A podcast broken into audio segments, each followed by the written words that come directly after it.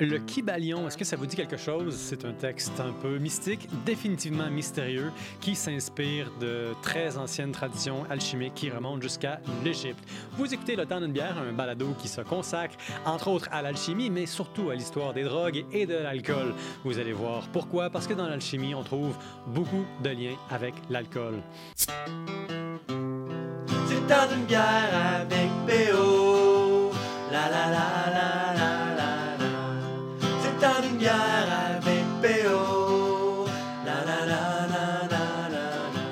confié la lecture du Kybalion à notre ami Max Pro, qui est un peu notre résident en alchimie ici dans la communauté magnifique de Ergon. Euh, Max, comment ça va? Ça va bien, merci. Et toi? Ça va très bien. C'est un texte qui date de 1908, à une époque où est-ce que on dirait qu'il y a un grand euh, renouveau spirituel en Europe et ça parle d'alchimie. Est-ce que tu peux nous mettre en contexte? Oui, ça va me faire plaisir. Dans le fond, le Kybalion, du moins selon euh, les auteurs de ce livre-là, dans le fond, dans la version dont, dont elle a été écrite en 1908, euh, ça daterait dans le fond de l'héritage de l'Égypte ancienne sur des maximes et certains principes, certaines phrases qui auraient été utilisées pour enseigner ce qu'on appelle la loi naturelle ou natural law en anglais. La loi naturelle, grosso modo, c'est l'ensemble de toutes les lois qui gouverneraient l'univers. Mhm. Donc, une meilleure compréhension de ces lois-là permettrait justement à être capable de, de- de grandir en tant que personne, grandir en tant qu'humain. On dit souvent, par exemple, je fais un lien avec l'alchimie, on parle souvent euh, de, que, que l'alchimie, c'était transformer des métaux, des métaux bruts, par exemple le plomb, en or.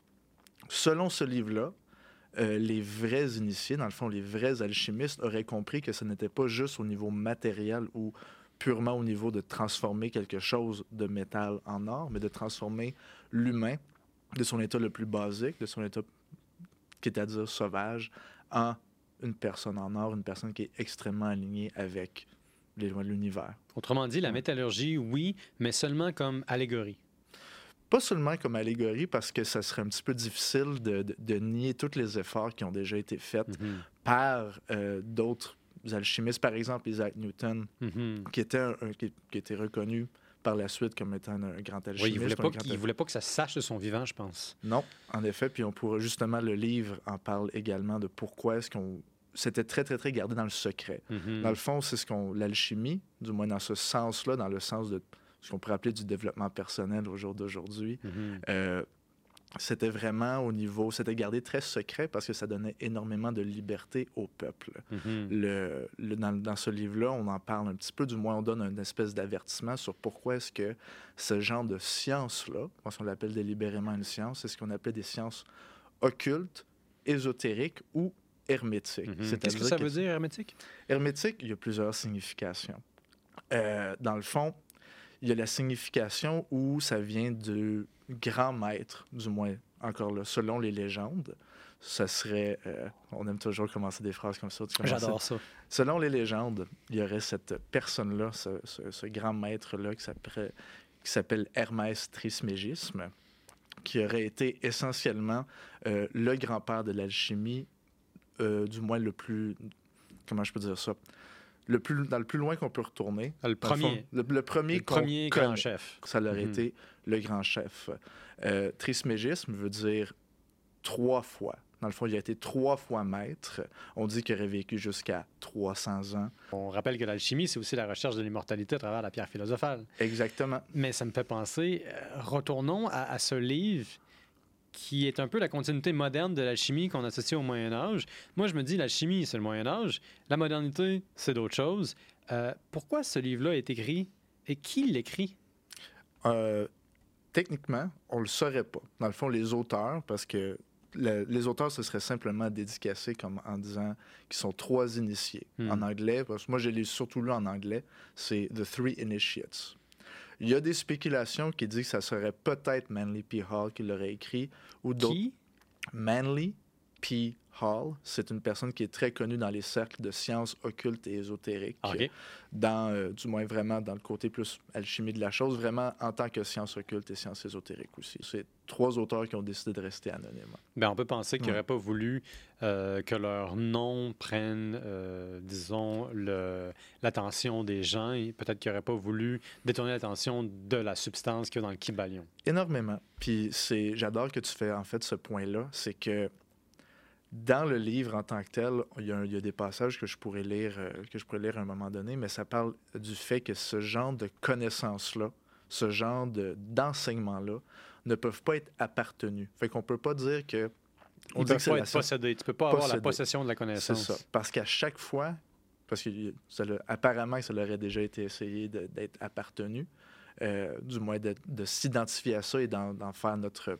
Sans nécessairement dire que ça fait partie de notre ego, que ça l'aurait essayé, on aurait essayé de le posséder puis dire que c'est nous qui possédons le secret. Tu veux dire comme Monsanto avec la Mhm. propriété intellectuelle des graines, genre Un en peu. Inde. Exactement. Donc, ça serait eux autres. Tu sais, eux autres, ils, font, ils essaient de faire croire que c'est eux autres qui ont inventé la graine depuis le début, d'une certaine façon. Ben, ils l'ont copié puis ils ont les droits là-dessus.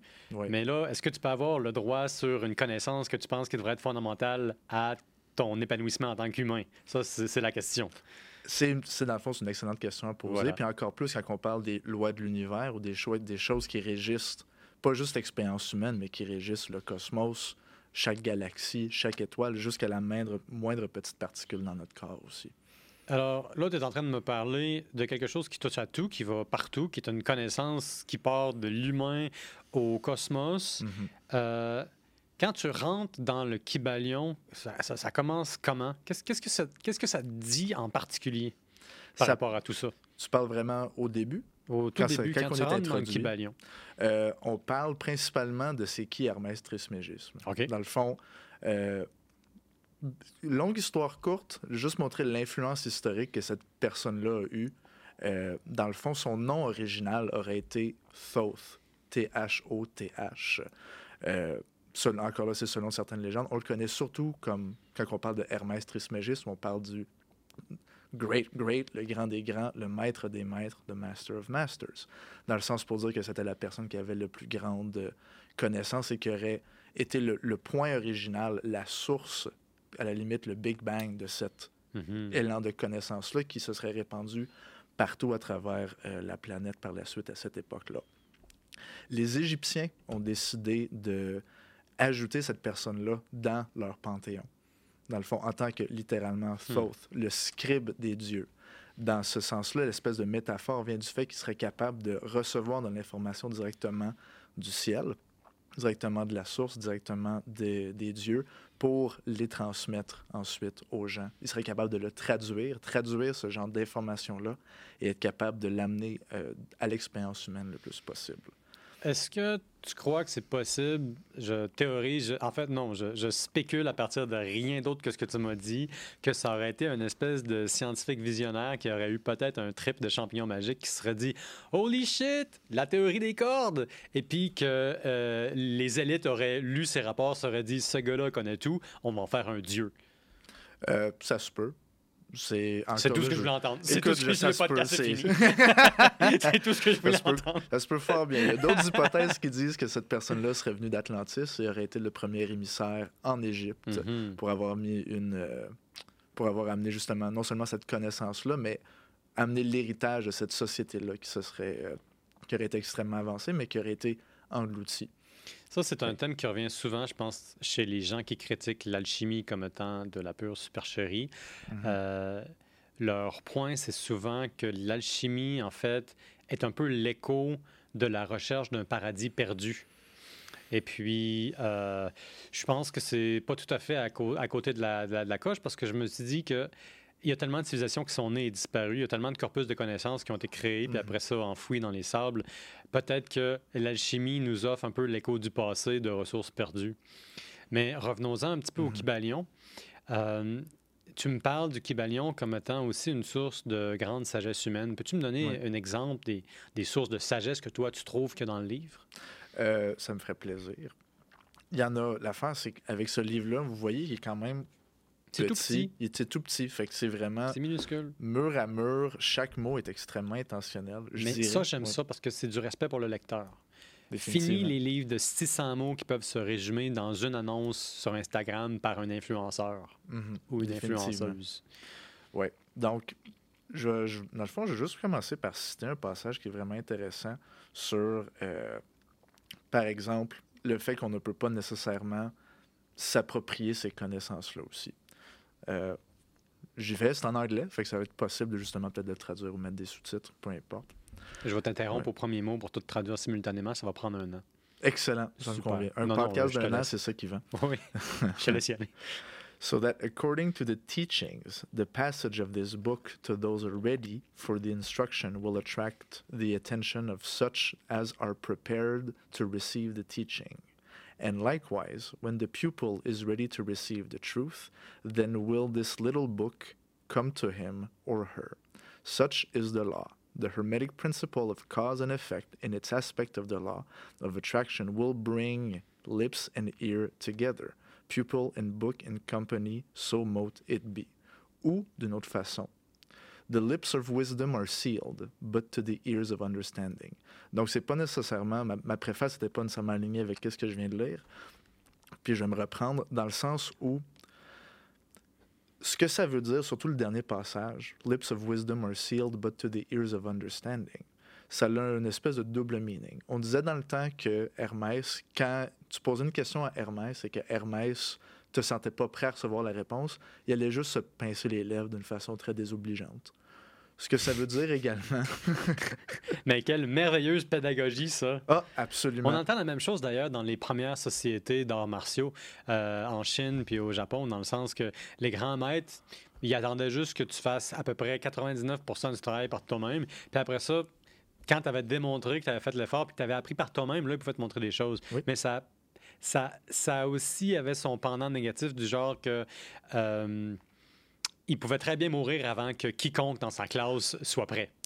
Absolument. Ben, Encore là, on va peut-être. Là, on va divert back un petit Ouais, peu vers, vers les arts au martiaux. On va revenir au Kybalion, mais je veux Et là, juste c'est dire- dangereux parce que je sais que toi, tu fais des arts martiaux puis t'adores ça. Mais j'adore ça. En effet, c'est une de mes passions. Et mais tout pour dire que je pense qu'on a appris depuis le temps à pas s'entraîner avec des épées, euh, des, des épées euh, sharp. Ouais, des épées coupantes. Des épées très Ouais.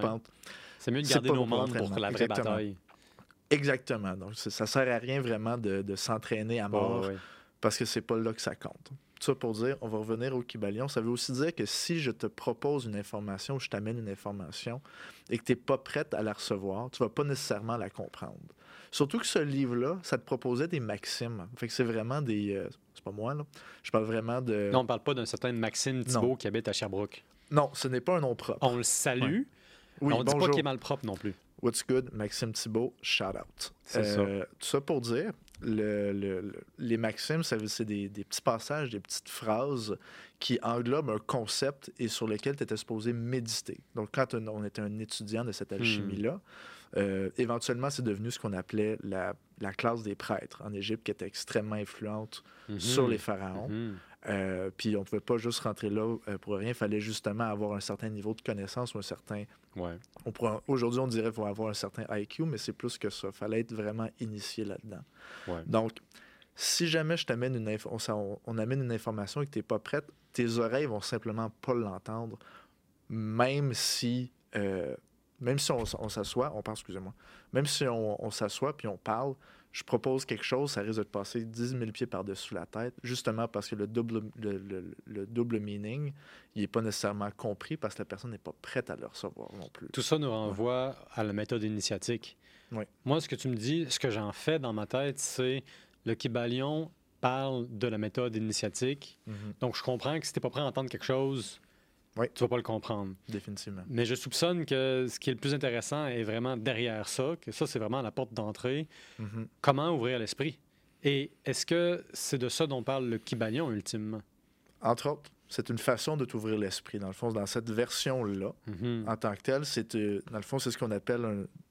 Il aime appeler ça une espèce de guide d'études. Dans le Mhm. fond, ça, c'est vraiment important dans n'importe quelle science occulte qui vaut, euh, qui, qui vaut son pesant d'or, qui vaut, euh, qui vaut sa, dans le fond, that- that's worth a cent, at least, euh, ne va pas t'encourager à lire qu'un seul livre ou être dépendant d'un seul livre. Je me Mhm. rappelle, euh, ce qui est- en fait, c'est quelque chose que des religions monothéistes ou des, des pas nécessairement des, religions monothéistes, des religions, des cultes, des sectes vont Mhm. essayer de t'amener à être concentré sur un seul point et dire que ça, c'est littéralement ce fragment d'un tout. Ça, je, je vais venir à l'utilisation de ces mots-là plus tard, mais ce fra- ils disent que ce fragment d'un tout détient l'entièreté de la vérité et ne devrait pas. Toute chose à l'extérieur n'est pas. euh, comment je peux dire ça N'en vaut pas la peine, ne devrait pas être écoutée. Mhm. Fait que c'est. C'est import- vraiment important de garder, je veux pas dire une espèce de grain de sel, mais dire que une œuvre, autant qu'elle peut être très influente pour quelqu'un, Mhm. ne veut pas dire que c'est la seule chose que la personne devrait lire. It's- C'est le travail Ouais. d'une vie au complet. Ce que tu veux, ce que tu viens de dire me justifie dans mon scepticisme naturel par rapport à, Mhm. à tous les dogmes, en fait. Oui. Le, le grand reproche que je fais aux religions monothéistes, c'est essentiellement mettre un seul livre à l'avant de tous les autres livres. Tout Autrement dit, le problème de la religion monothéiste, c'est pas juste de croire en un seul Dieu, c'est de croire en un seul livre. Exactement. Ce qui empêche presque ipso facto l'indépendance, l'autonomie, la recherche, la capacité d'innover, etc. Donc ça, c'est mon problème avec la religi- la religion monothéiste. Mhm. Puis ça, ça me rappelle directement l'histoire, qui est, comme tu le sais, mon dada. On comprend à cause de ça pourquoi l'alchimie aurait été, euh, les alchimistes plutôt auraient été persécutés, auraient été honnis, auraient été mis au banc de la société. T'as-tu compris? Puis justement, je viens de retrouver le passage que je voulais dire tantôt, si tu me permets de le lire Je encore. te, je te donne la permission. Mais ça, merci énormément. Dans le fond, ça, ça explique un petit peu le- le- le- l'espèce de warning ou l'espèce d'avertissement qu'on voulait donner aux gens qui transmettaient ce genre d'informations-là. On voulait pas nécessairement la donner. Qu'est-ce qu'ils disent dans le livre? C'est un petit peu chien, là. Mais des, ils disaient qu'ils ne croyaient pas à lancer des perles devant des cochons.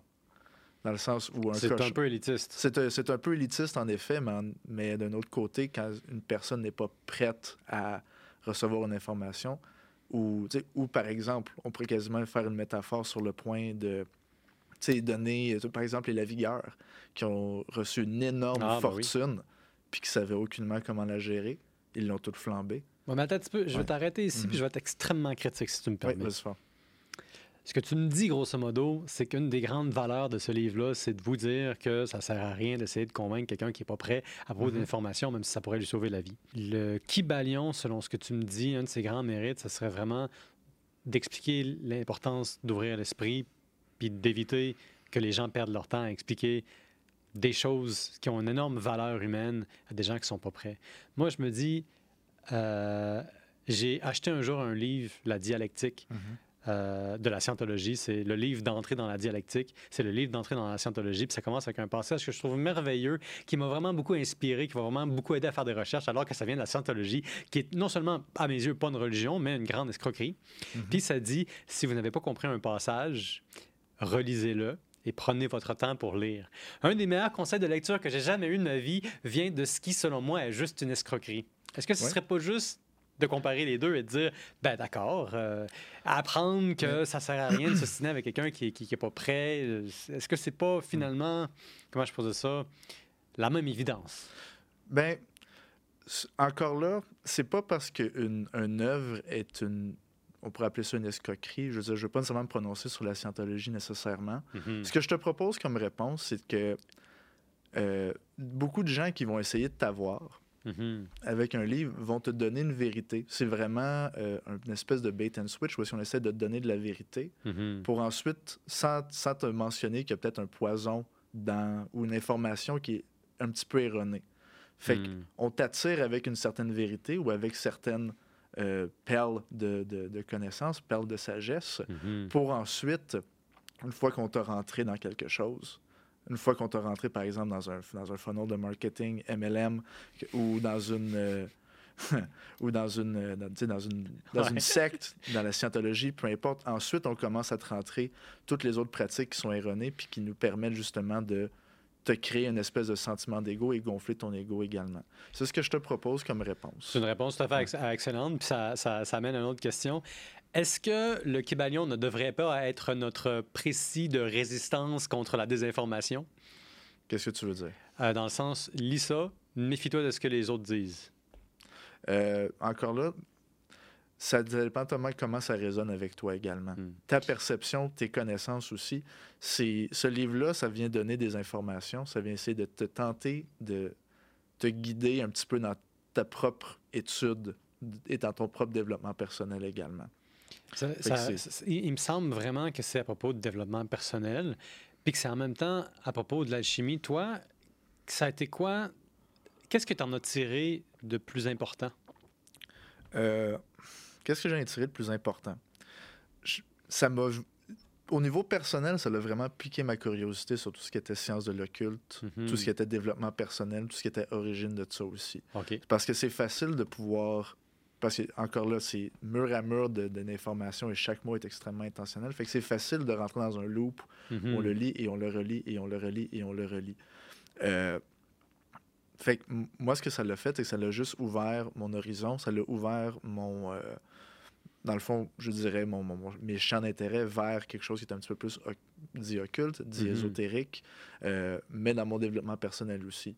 Donc, moi, ça m'a juste confirmé que certaines, il y a énormément de valeur dans plusieurs livres de développement personnel, autant que, que, de, la, que de la bullshit également Ben oui. c'est certain, mais moi, ça m'a aidé justement à comprendre que si quelqu'un ne mentionnait pas nécessairement ce qu'on appelle les. le- ne, ne tenait pas en compte les sept principes hermétiques, euh, d'une certaine façon, on n'en était pas conscient, mais peut-être que je faisais du discernement pour me dire que cette personne n'était peut-être pas aussi illuminée qu'elle pensait aussi.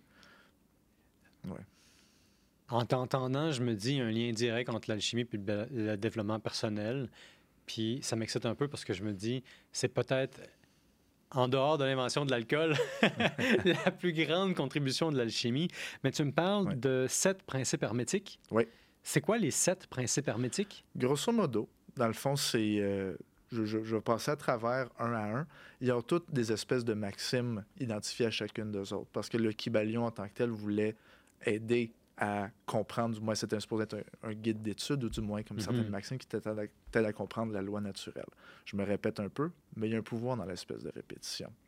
Euh, dans le fond, le premier, c'est le principe de mentalisme, ce qui dit que, dans le fond, the all is in the all, ou traduit en, en français, il y a tout dans tout, en disant que Tout est dans tout? tout est dans tout, Ça y est, ça y est, on a compris, c'est a confirmé. On a notre corroboration.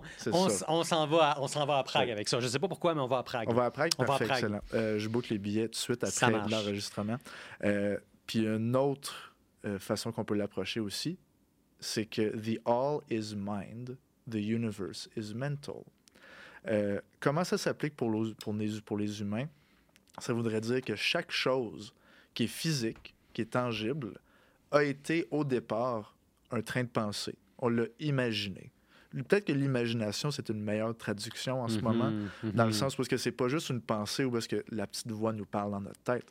On l'imagine, on le voit, mais ça reste que de la vapeur. Et ensuite, le, le- le- le- dans le fond, le, reste du corps humain agit. Fait qu'on suit un petit peu nos émotions, puis on suit un petit peu c'est quoi les étapes qui vont nous rendre heureux. Cette image-là nous rend heureux et on suit le train de pensée, le train d'action qui va nous mettre vers cette matérialisation-là. Est-ce que tu vois pas un lien direct entre ça et euh, la fameuse maxime, justement, de Protagoras, le philosophe grec, qui disait que l'homme est la mesure de toutes les choses? Oui. Ça me dit, ça me dit- je vois un lien dans le sens où l'homme, dans son individu, va te permettre justement de. Dans son individu et dans, dans l'état dans lequel il est en ce moment, va te permettre de. Comment je peux dire ça?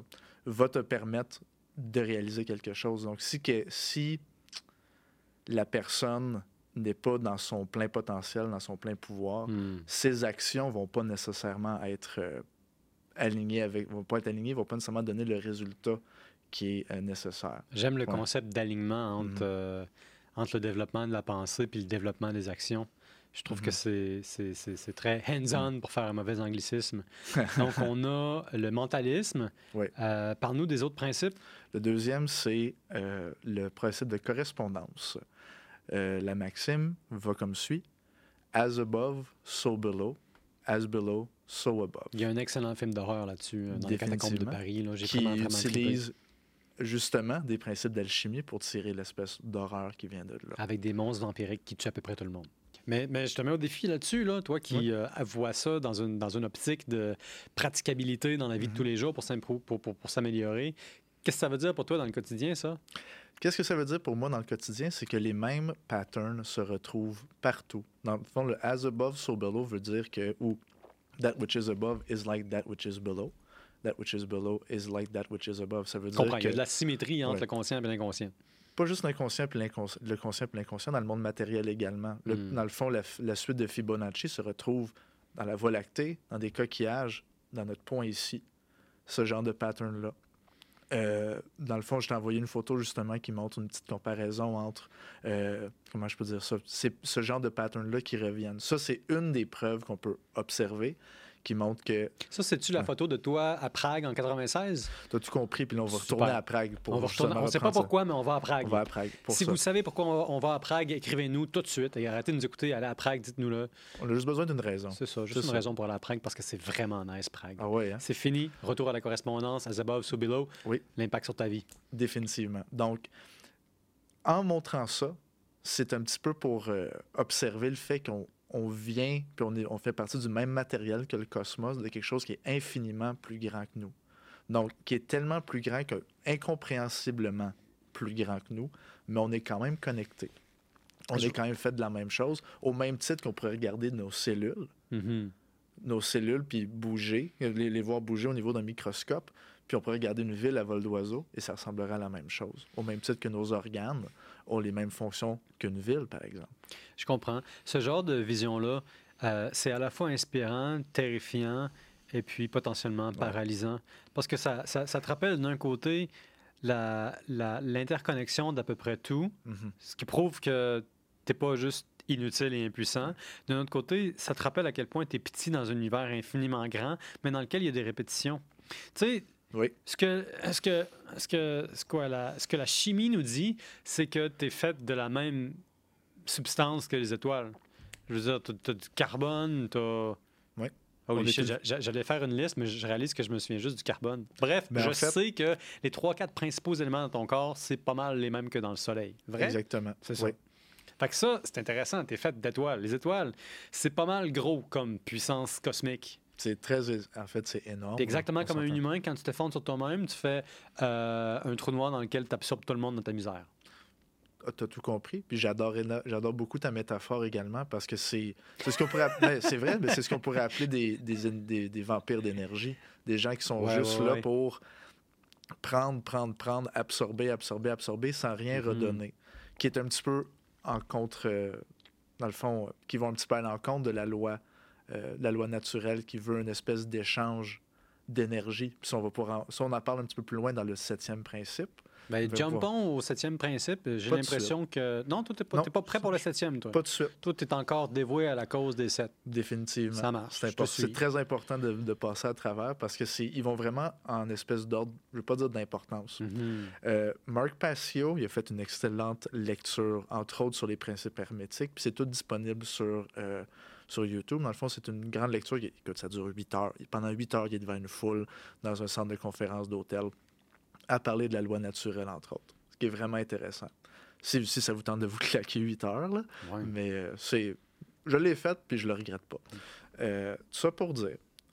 euh, dans le fond, lui, il définit des principes comme first, form, ça vient du mot, en fait, du mot latin principa, qui dit first, foremost, the most important. C'est vraiment à l'avant.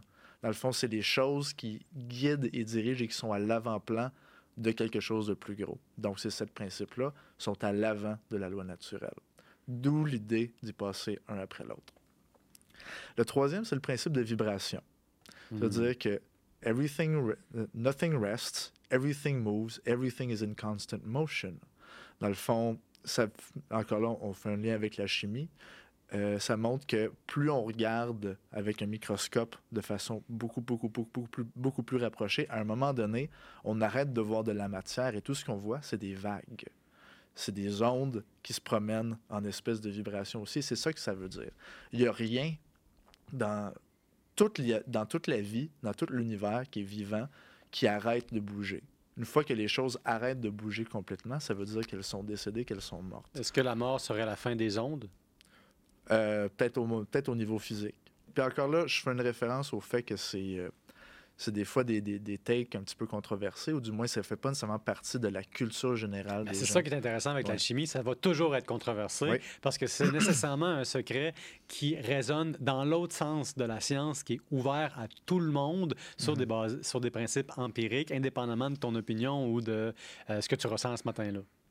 Oui, d'une certaine façon, c'est vrai. Quatrième Euh, principe, Quatrième principe, euh, dans le fond, c'est le principe de polarité. Donc, on parlait de Hmm. température tantôt. Euh, la polarité veut dire que toute chose a deux pôles.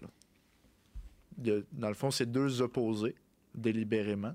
On pourrait parler de homme-femme, on pourrait parler de chaud-froid, jour-nuit, peu importe. Les deux, en fait, toute chose a deux pôles tout le temps. Mhm. Donc, ce que ça veut dire, c'est que ça fait partie du même tout. It's all still part of the same all, ouais. Mais tout ça pour dire que, par exemple, de la chaleur et le froid, c'est sur la même échelle et c'est la même chose. Le froid n'est pas une chose en tant que telle. La Mhm. science l'a prouvé aussi. C'est pas une substance ou une chose. C'est simplement de la chaleur à un niveau très, Ouais. très, très, très, très bas de Et d'ailleurs, fréquence. je, je tiens à le rappeler, c'est une, erreur que tout le monde fait. La chaleur, ça n'existe pas. C'est un transfert de chaleur. Ouais. Il n'y a pas de chaleur. Mhm. Il y a juste un transfert de chaleur. Le chaleur. La chaleur est le résultat d'un transfert. Ouais. Fait que c'est le transfert qui existe, mais pas la chaleur. Exactement. Mais c'est une peux avoir un échelle. transfert de chaleur, Ouais. mais juste à cause du transfert. Désolé. t'as- t'as- Non, mais- non, mais c'est parfait. Parce que, if anything, ça prouve encore plus le fait que. En fait, pas que ça le prouve, mais ça me- moi, ce que ça me dit, c'est que les choses sont simplement vibrations et elles sont perçues. Elles passent à travers les éléments, passent à travers euh, Mhm. les choses matérielles et ça fait en sorte que ça se forme et ça se manifeste de différentes façons. Donc, ça serait de.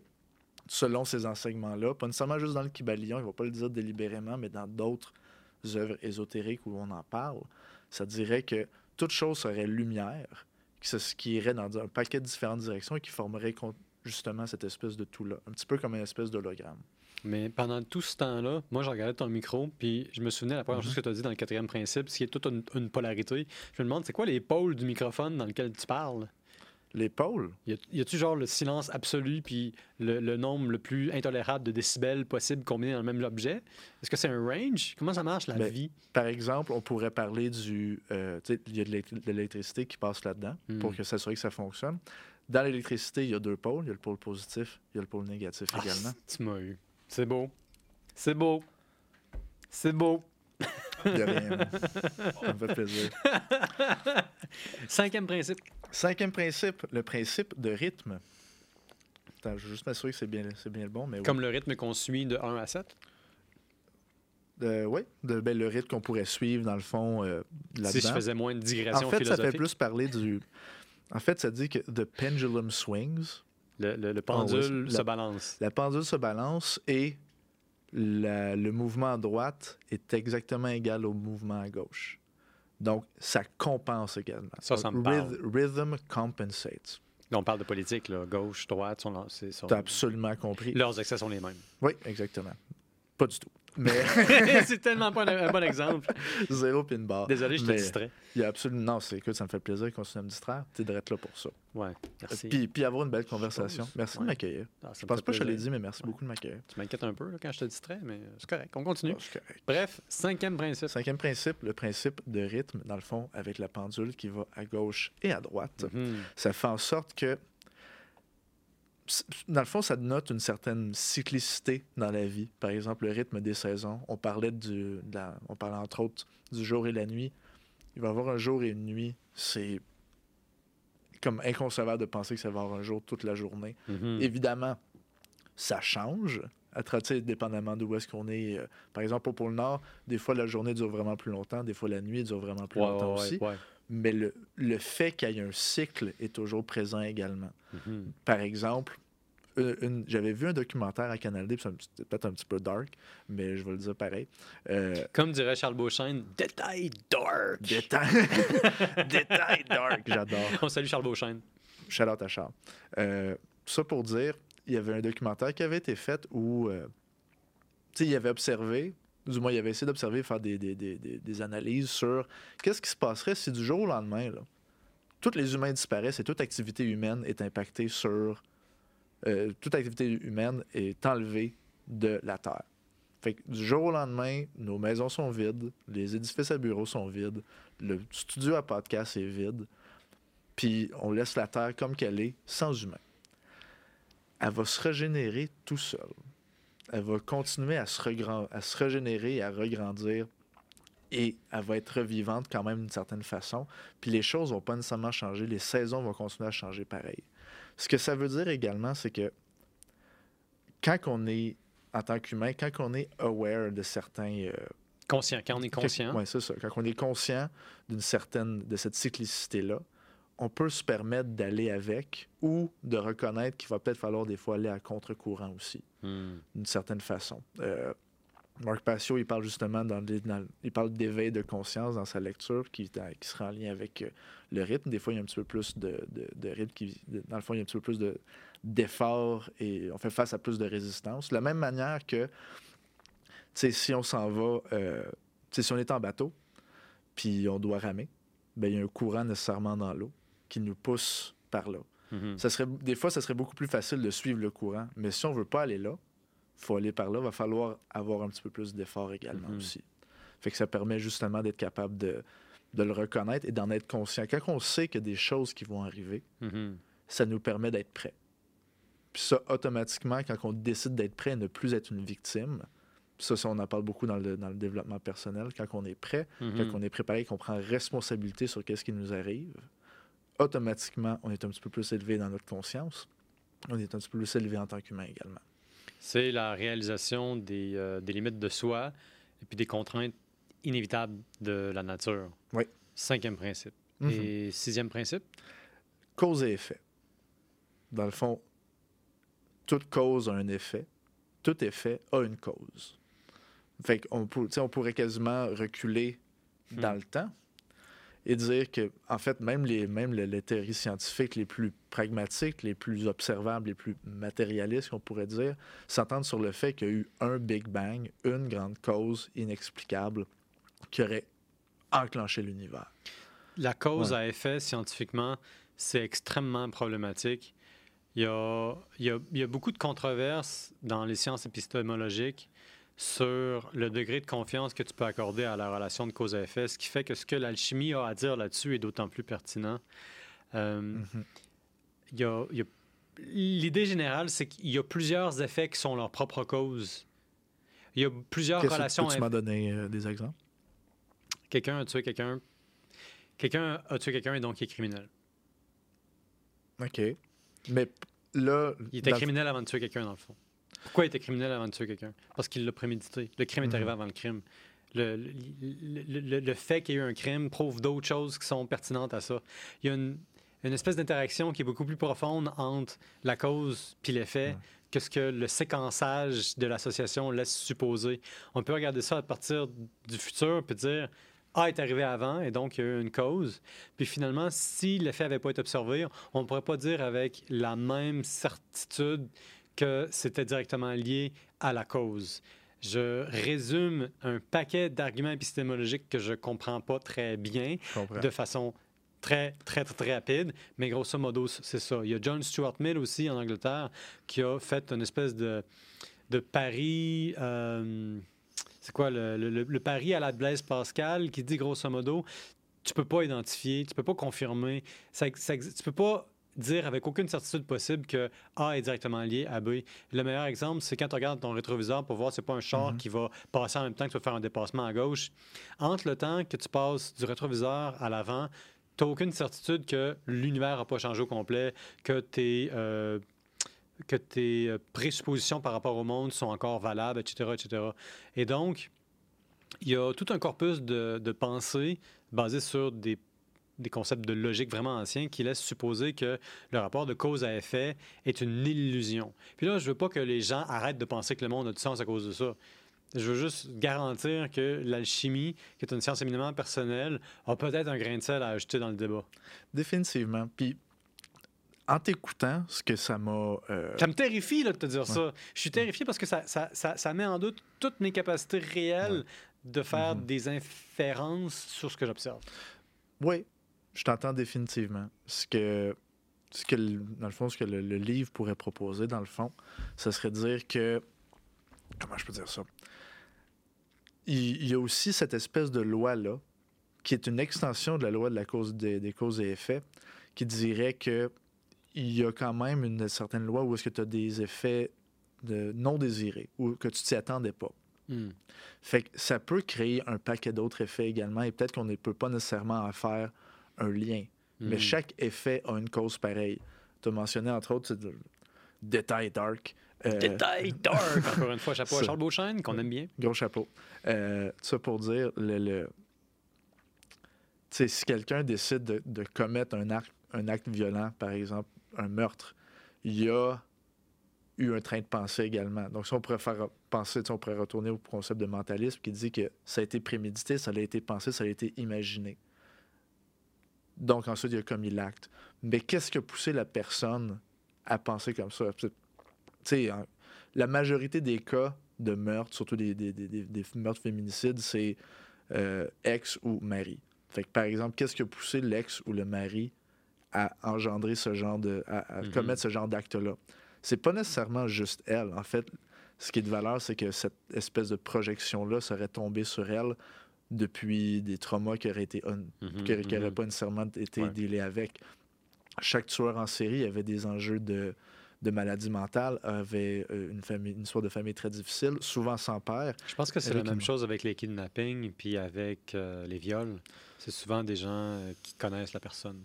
Ben, en Proches, amis, etc., famille. Ouais, on peut, donc, on peut voir littéralement, puis je, je prends peut-être un petit peu d'avance sur le septième principe, mais, on voit on, est vraiment rendu là. On est rendu là. mais je vois vraiment, euh, dans, dans ce genre de cas-là, on verrait comme une version distordue du principe féminin qui est devant nous autres, comment ça s'applique aux humains, et une absence totale du principe masculin également. Est-ce que c'est ça le septième principe, le féminin Oui. et le masculin? Le principe de genre, dans le sens où Hmm.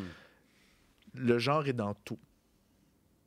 Elle se retrouve dans toutes les différentes, euh, dans, tous les différents champs d'existence, du plus invisible au plus dense et au plus, euh, au plus matérialiste. Le sexe, en tant que tel, les relations sexuelles, ce serait juste une matérialisation physique du principe de genre. Ça, ça, c'est quelque chose que tu trouves dans le Kybalion, Ouais. que le genre est présent dans tout. Ouais. Moi, je regarde la pièce et euh, je t'avoue que j'ai de la difficulté à trouver que mon micro a un genre ou à trouver que ma souris d'ordinateur, qui est en ce moment déconnectée, est féminin ou masculin. Ah ouais?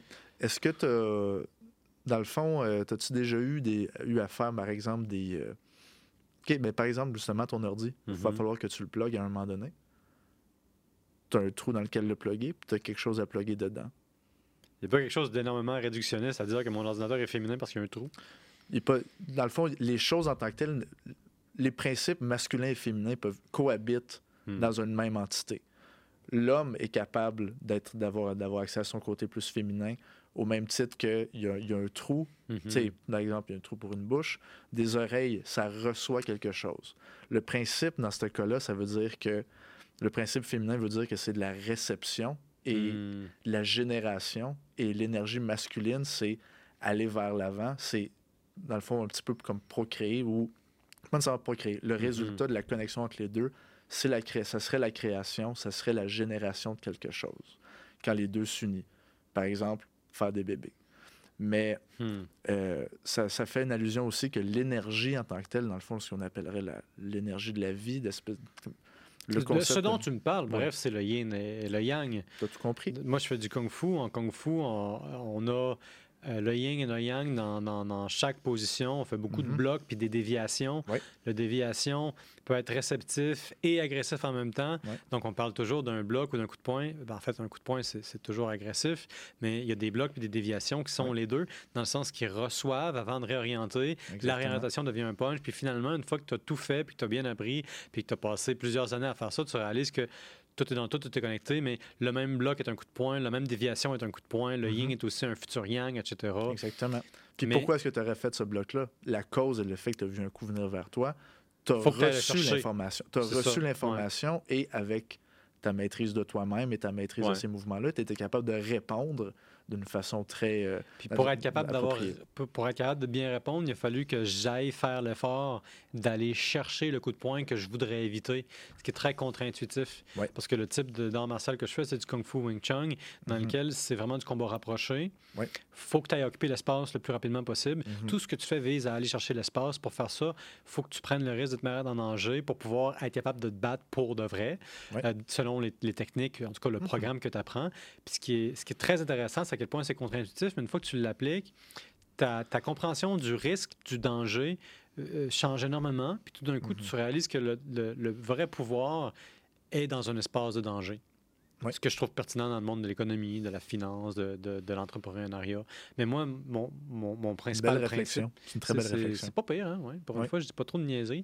Mais ce que, ce que j'en tire le plus, c'est pour attaquer, il faut recevoir.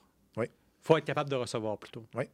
Faut être capable de recevoir, faut être capable au moins de, sans nécessairement dire recevoir un coup et que ça, ça- ça nous frappe dans le visage, parce que ça, ça, c'est dangereux, mais au, moins- au moins être capable de recevoir l'information que quelqu'un va nous attaquer ou souhaite nous attaquer ou nous souhaite vouloir avoir du mal. Fait qu'on est capable de le lire dans les yeux, Hmm. en regardant le physique ou même juste en, encore là, de façon intuitive, des fois, on peut sentir que quelqu'un est un petit peu off, sans Ouais. nécessairement lire le physique en tant que tel. Oui, puis en même Ouais. temps, l'intuition, ça se bâtit avec l'expérience. hein. Moi, j'avais Mhm. un ami qui euh, est devenu maintenant, aujourd'hui, instructeur de Kung Fu. Ça faisait 20 ans qu'il faisait du Kung Fu. C'était évident qu'il allait devenir instructeur. À un moment donné, il m'a dit en prenant une bière, puis le gars, il est bien bâti, puis il- il fait peur. Il me disait, moi, maintenant, je vois plus des gens, je vois des cibles. Puis tu sais, je me disais, lui, il n'a pas besoin de se forcer. Il voit quelqu'un, il voit sa posture, ben, je peux le faire tomber ici, je peux probablement le, le- Ouais. l'éviscérer là, euh, Mhm. je peux faire une jambette de huit façons différentes. Mais c'est plus, plus du travail, c'est rendu un automatisme. Ouais. Euh, mais revenons-en au, au sept principes dont on vient de, de faire le tour avec une dose généreuse de différentes digressions, toutes plus pertinentes les unes que les autres. Euh, Est-ce que la touche finale serait pas de constater qu'on devrait absolument faire lire le Kibalion à quiconque fait des arts martiaux? Hein? Si tu veux attaquer, il faut recevoir. Si... Mais écoute, je peux pas parler pour littéralement tout le monde, puis je vais utiliser les, petit peu les conseils du, du livre aussi. Il faut que la personne soit prête et montre une certaine ouverture à recevoir cette information-là aussi. Parce que, encore là, ça me sert à rien. Si, si je sais que cette personne-là risque de lire ça et que ça va à l'encontre de ses croyances, peut-être même des croyances limitantes, parce que Mhm. n'importe quel euh, set de croyances ou n'importe quelle croyance qui on le croit fermement fait en sorte que c'est refermé. Et ça crée justement une espèce de nous versus les autres. Mhm. Puis Quand, fait, quand une œuvre ou un livre vient déranger ça, moi, je crois pas nécessairement essayer de choquer les Mhm, gens à la conscience. Ça fait c'est, trop dangereux comme expérience et ça fait juste créer des mauvaises réactions. Des, euh, ça nuit au potentiel quand quelqu'un n'est pas prêt. Tout à fait. J'aime beaucoup un exemple de Paul Check qui parle de.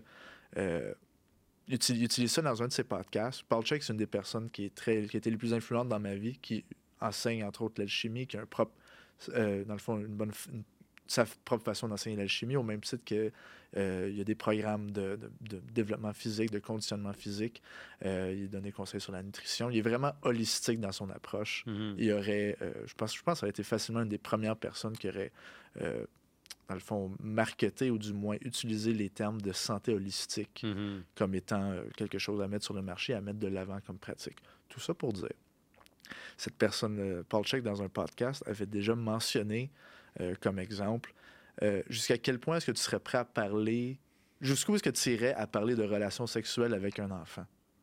S'il n'est pas prêt à recevoir ce genre d'informations-là, il ne comprendra pas tu sais, toutes le- les nuances, Mhm. euh, toutes les espèces de, de- de- Dans quel contexte, avec qui est-ce que tu fais ce genre d'acte-là, Mhm. avec qui est-ce que tu es capable de le faire. Puis ça, tu sais, il a utilisé ça justement parce qu'on veut vraiment pas parler de relations sexuelles avec un enfant, Mhm. parce que justement, ça serait très facile de juste l'exploiter par la suite, parce qu'un enfant, c'est pas capable de, un, consentir, ou n'importe quelle autre, tu sais, n'importe quelle autre façon dont on pourrait exploiter quelqu'un qui n'est pas euh, assez conscient, qui n'est pas assez apte. Puis ça, c'est une tactique que des cultes utilisent. Ce que j'aime, ce que j'ai beaucoup aimé de ce livre-là, c'est que ça montre un petit peu comment est-ce que des sciences ésotériques, donc, veut, veut pas, des espèces de sectes, des espèces de cultes qui essaient de te contrôler, qui essaient d'être des marchands de conscience Mhm. vont essayer d'utiliser. Et comme on peut comprendre que, par exemple, l'électricité, au même titre que genre le pôle négatif serait le pôle féminin, le pôle positif serait le pôle masculin. Euh, tu sais, encore là, le livre mentionne que c'est un petit peu erroné comme façon de dire que le féminin c'est négatif parce que ça a une connotation négative ce mot-là. Mhm. Fait que c'est pour ça qu'eux autres ils préfèrent dire énergie masculine, énergie masculine, énergie féminine. Mais quand on comprend que l'énergie en tant que telle, que la life force, l'électricité, euh, c'est dans le fond, c'est sexuel de la manière que les humains l'utilisent et que c'est extrêmement puissant comme force, on utilise ça comme une forme de domination. Par exemple, euh, David Koresh. Je sais pas si tu as vu le euh, la série sur Waco. Ouais. Ben, David Koresh, euh, dans le fond, c'était le, le- Pour ceux qui ne le savent pas, c'est Ouais. un leader de, de culte d'une société euh, qui est littéralement une secte aux États-Unis. Ouais. Qui euh, a très mal fini durant un raid du FBI. Ouais. Euh, beaucoup de monde euh, brûlé dans un incendie à cause Mhm. d'une espèce de mésentendu et ou d'une fusillade. Mais bref, ce gars-là était charismatique apparemment parce qu'il a recruté du monde en Saint-Youblet. Et euh, il a volé essentiellement le droit de procréer à tous les membres. Lui, il était la seule personne qui avait le droit d'avoir des relations sexuelles. Dans le fond, les hommes et les femmes étaient absolument séparés, n'étaient pas unis dans, à l'intérieur du compound, euh, dans le fond, de- à l'intérieur de la grosse maison dans laquelle ils vivaient, leur, euh, leur, leur propriété. Comment il a réussi à faire croire que c'était correct? Euh, Es-tu familier avec la théorie de la grenouille qui bout? Tu t'en rends juste compte quand c'est trop tard. Bingo. Mais Si pareil, j'imagine un couple relativement normal. Je vois mal comment un couple relativement normal, c'est-à-dire un peu sain d'esprit, accepterait de juste dire Ah, ok, je vais coucher avec un pur étranger. Mais c'est tranquillement pas vite. Tu commences pas par ça. Ouais. C'est justement, c'est pas un pur étranger, c'est David Koresh. C'est ça, c'est le charisme. le C'est c'est le nouveau Messie. Il était, il était connu comme étant une personne qui avait donné des très grandes, euh, dans le fond, des très grandes avancées sur un des passages les plus euh, étranges de la Bible, ou du moins les moins compris, qui s'appelait les Seven Seals. Dans le fond, les Mm. sept sceaux. Mhm. Euh, puis moi, j'ai ma petite euh, hypothèse là-dessus qui vient un petit peu démonter le, tout le hype derrière David Koresh. C'est que les sept sceaux, euh, une fois qu'ils sont complètement défaits ou ouverts, ouais, c'est ça, ouverts, ça va mener à la fin du monde. Et faire des avancées où il y a énormément de théories de l'occulte qui analysent la Bible comme étant une expérience interne et ferait référence à certaines parties du corps. Par exemple, des chiffres. Wow, laisse-moi digérer ça un peu. là. La Bible comme une référence de l'anatomie humaine. Vas-y, poursuis, Oui. je suis intrigué. Euh, oui, ça va me faire plaisir. Par exemple, un des exemples que je peux dire, c'est que le Jésus aurait été crucifié à Golgotha. Et Golgotha veut littéralement être traduit en crâne, skull. Fait que ça, c'est un des exemples que je peux que je peux, qui est les plus populaires où je peux concrètement, ça veut dire quoi? On a, on, on- on a mis un clou dans le crâne d'une personne? C'est- Qu'est-ce que, qu'est-ce que ça veut dire? Ce que, la manière que je veux dire, c'est que les sept seals, du moins les sept sceaux, auraient été sept chakras. Hmm, OK. Sept chakras qui, une fois qu'ils sont libérés à l'intérieur de toi, pas des choses physiques qui existent, puis à un moment donné, Ouais. tu as, sept sauts, puis à un moment donné, tu en as un septième, que Je- quand tu le cases, là, il y a des grosses marées qui arrivent. Je détecte un courant de pensée un petit peu plus large qui englobe ce phénomène-là à travers une lecture de la Bible, à travers d'autres éléments de la science, comme euh, un certain chercheur américain, extré- américain extrêmement controversé, euh, Alfredo, qui lui avait écrit La Bible et le champignon sacré, dans lequel il redéfinit l'Ancien Testament, le Nouveau Testament, l'entièreté de l'expérience chrétienne comme étant juste euh, un prétexte pour parler de la transmission de connaissances sacrées sur des champignons hautement hallucinogènes. Cet homme-là, évidemment, est un expert des papyrus trouvés dans la mer morte, des papyrus qui ont jeté une nouvelle lumière sur la réalité des premiers chrétiens. Évidemment, il a perdu sa job, il a été euh, mis dehors. Puis là, il y en a un d'autre comme euh, Karl Rock, qui lui aussi a failli perdre sa job, mais a fini par s'accrocher à sa chaire d'université quelque part à, à Boston. Euh, lui-même qui parle grosso modo de, des premières expériences chrétiennes comme étant euh, fortement teintées de vieux concepts chamaniques dans lesquels la recherche d'une intoxication sacrée aurait élevé la conscience humaine. Puis il trouve des preuves là-dedans dans la mythologie, il trouve des preuves là-dedans dans la façon dont les anciens interagissaient avec la nature et leurs métaphores. Ouais. Donc, il y a beaucoup de philologie à l'œuvre, tout ça est extrêmement controversé. Donc, c'est ça, ce que tu dis, ce que tu identifies, moi, je trace un lien direct avec le, le révisionnisme historique Mhm. du début du christianisme à cause des sociétés initiatiques, Oui. de la persistance de très vieilles idées euh, pastorales dans lesquelles on voit des cultes à des taureaux qui auraient été en fait Ouais. des, euh, des symboles pour des champignons sacrés.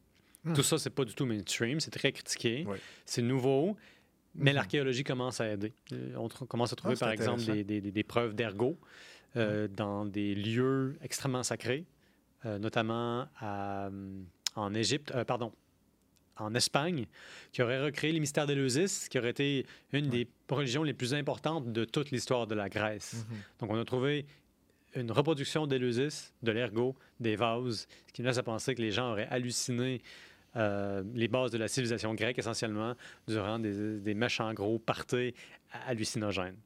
Puis en fait, on n'en a, on en a pas beaucoup parlé, mais les, la Grèce antique a énormément appris en héritage de la part des, euh, des Égyptiens. Ouais. Ils ont essentiellement le même panthéon. Les Le- premiers Grecs présocratiques viennent tous d'Anatolie, c'est-à-dire de l'Est, essentiellement l'Est par rapport à un concept européen, c'est-à-dire à partir de quelque part en Turquie. Puis, euh, il n'y a pas juste la Turquie, euh, les, les- les- autres, les autres, euh, voyons, les, les, euh, les autres grands philosophes comme Pythagore, ils sont allés en Égypte, sont restés Oui. là pendant très longtemps. Pythagore, c'est un homme fascinant.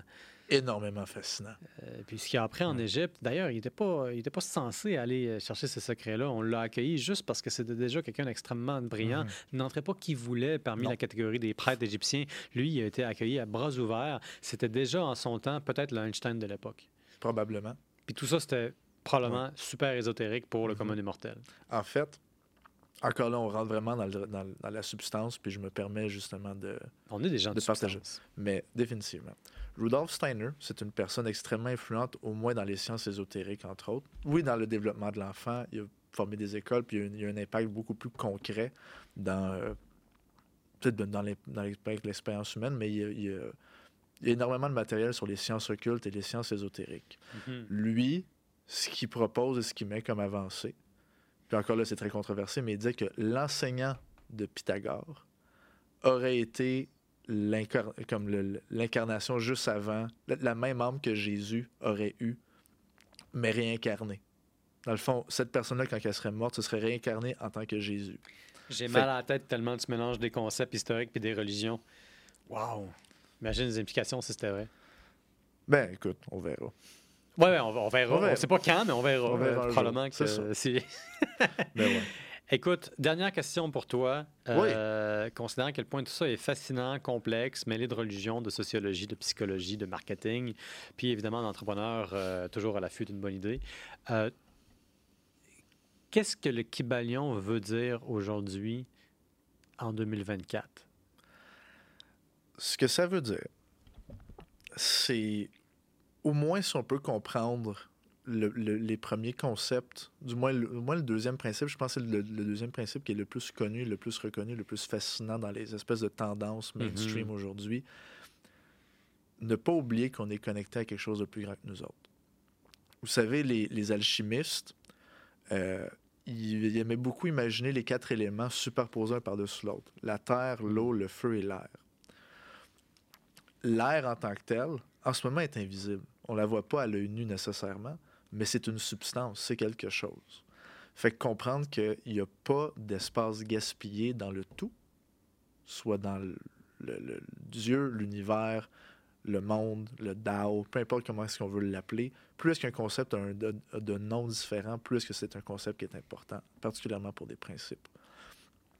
Il n'y a pas d'espace gaspillé dans le tout et on fait toute partie de cette grande histoire d'amour-là.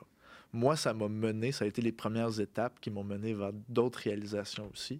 Puis c'est un pas pour mieux comprendre l'univers qui nous entoure. C'est un pas, il faut en faire plusieurs autres et continuer à se renseigner et continuer à être fasciné à la vie, rester sceptique, rester- garder no- notre habitude de faire du discernement également. Mais ça, ça m'a grandi, ça m'a aidé à grandir mon discernement aussi. Donc, autant la pensée logique que le côté plus féminin qui est moins, euh, dans le fond, qui est plus dans l'intuition puis la croyance. Parce que les deux sont intrinsèquement reliés, les deux font partie d'un tout. Comme le yin et le yang, il y a un cercle qui les englobe au complet.